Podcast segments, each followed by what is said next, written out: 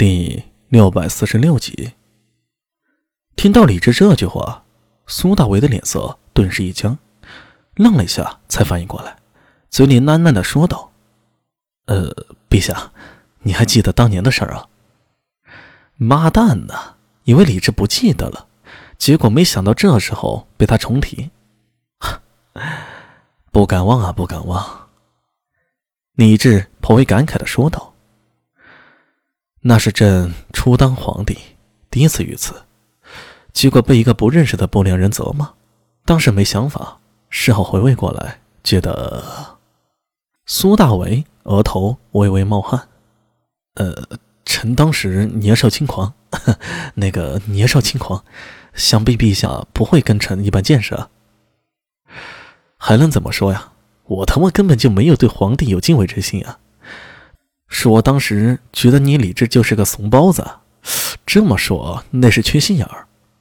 话说永徽元年的时候，李治刚当皇帝，确实挺软弱的，被不认识的人打脸也居然没发作。要是换做现在的李治啊，苏大为可没那信心，可以再把皇帝骂一顿。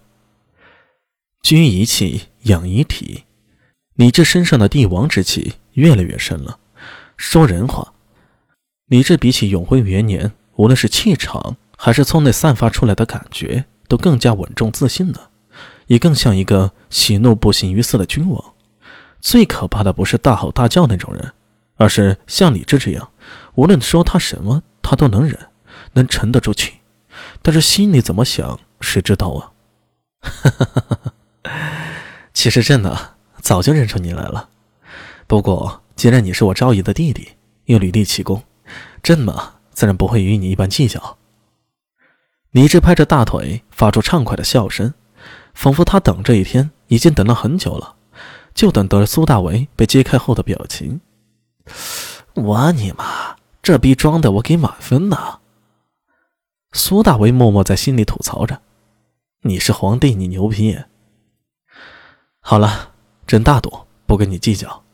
这事既然说开了，就算结果了。咱们功过相抵，贼你妈的功过相抵，贼你妈的功过相抵！你个臭不要脸的东西！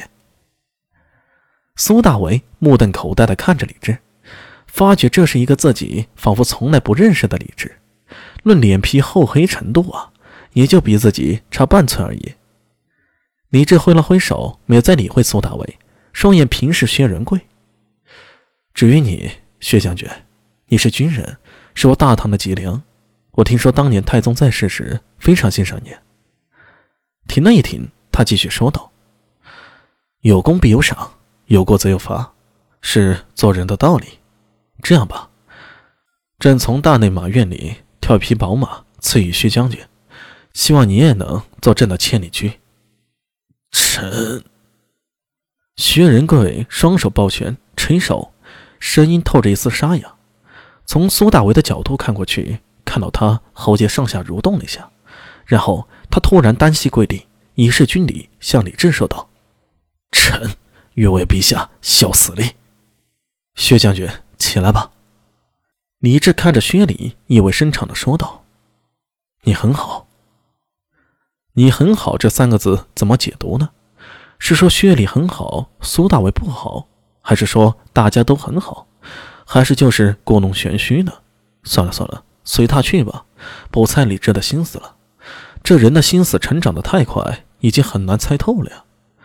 脑子有点乱，最后怎么出来的，记忆里都有些模糊了。总之，苏大为总算把铜镜送予了武媚娘，并反复叮嘱强调，一定要把铜镜放在安定公主身边。这也是苏大为目前能做到的极限了。希望能够帮到安定公主吧。苏大为暗自叹了口气，抬头看去。前方，王福来提着金油灯在引路，两旁有持剑苏伟匆匆走过。薛礼与自己肩并肩走着，一言不发。苏大为见他沉思，用手肘轻轻碰了一下：“哎，薛将军。”“嗯。”“方才见过陛下，有什么感觉？”